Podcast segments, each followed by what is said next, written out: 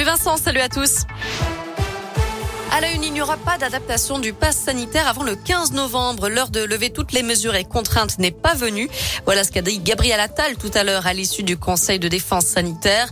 Il en a également profité pour indiquer que les soignants sont désormais appelés de façon non obligatoire à recevoir une troisième dose de vaccin.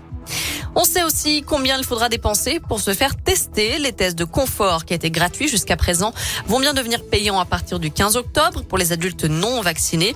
44 euros pour les tests PCR en laboratoire. 25 euros, c'est le prix pour un test antigénique en pharmacie. Près de 6 millions d'adultes non vaccinés sont concernés en France. Un appel à témoins lancé dans l'Ain après deux disparitions inquiétantes. La première, une dame de 66 ans a quitté son domicile de Villieu, près de Meximieux, hier. Elle n'a plus donné signe de vie depuis. Et puis un homme de 33 ans habitant le plateau d'Hauteville n'a plus donné de nouvelles à ses proches depuis le 2 octobre dernier. Il est parti à pied avec ses papiers d'identité. On vous a mis toutes les infos, leurs descriptions et leurs photos sur l'appli et radescoop.com.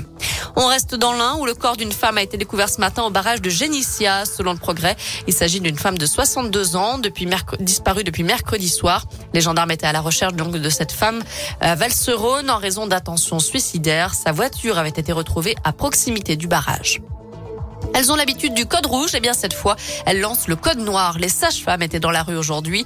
Nouvelle journée de grève pour dénoncer les baisses d'effectifs dans les hôpitaux et les cliniques et réclamer plus de reconnaissance ainsi qu'une revalorisation des salaires. 200 sages-femmes de la région ont participé à la manif ce midi à Paris.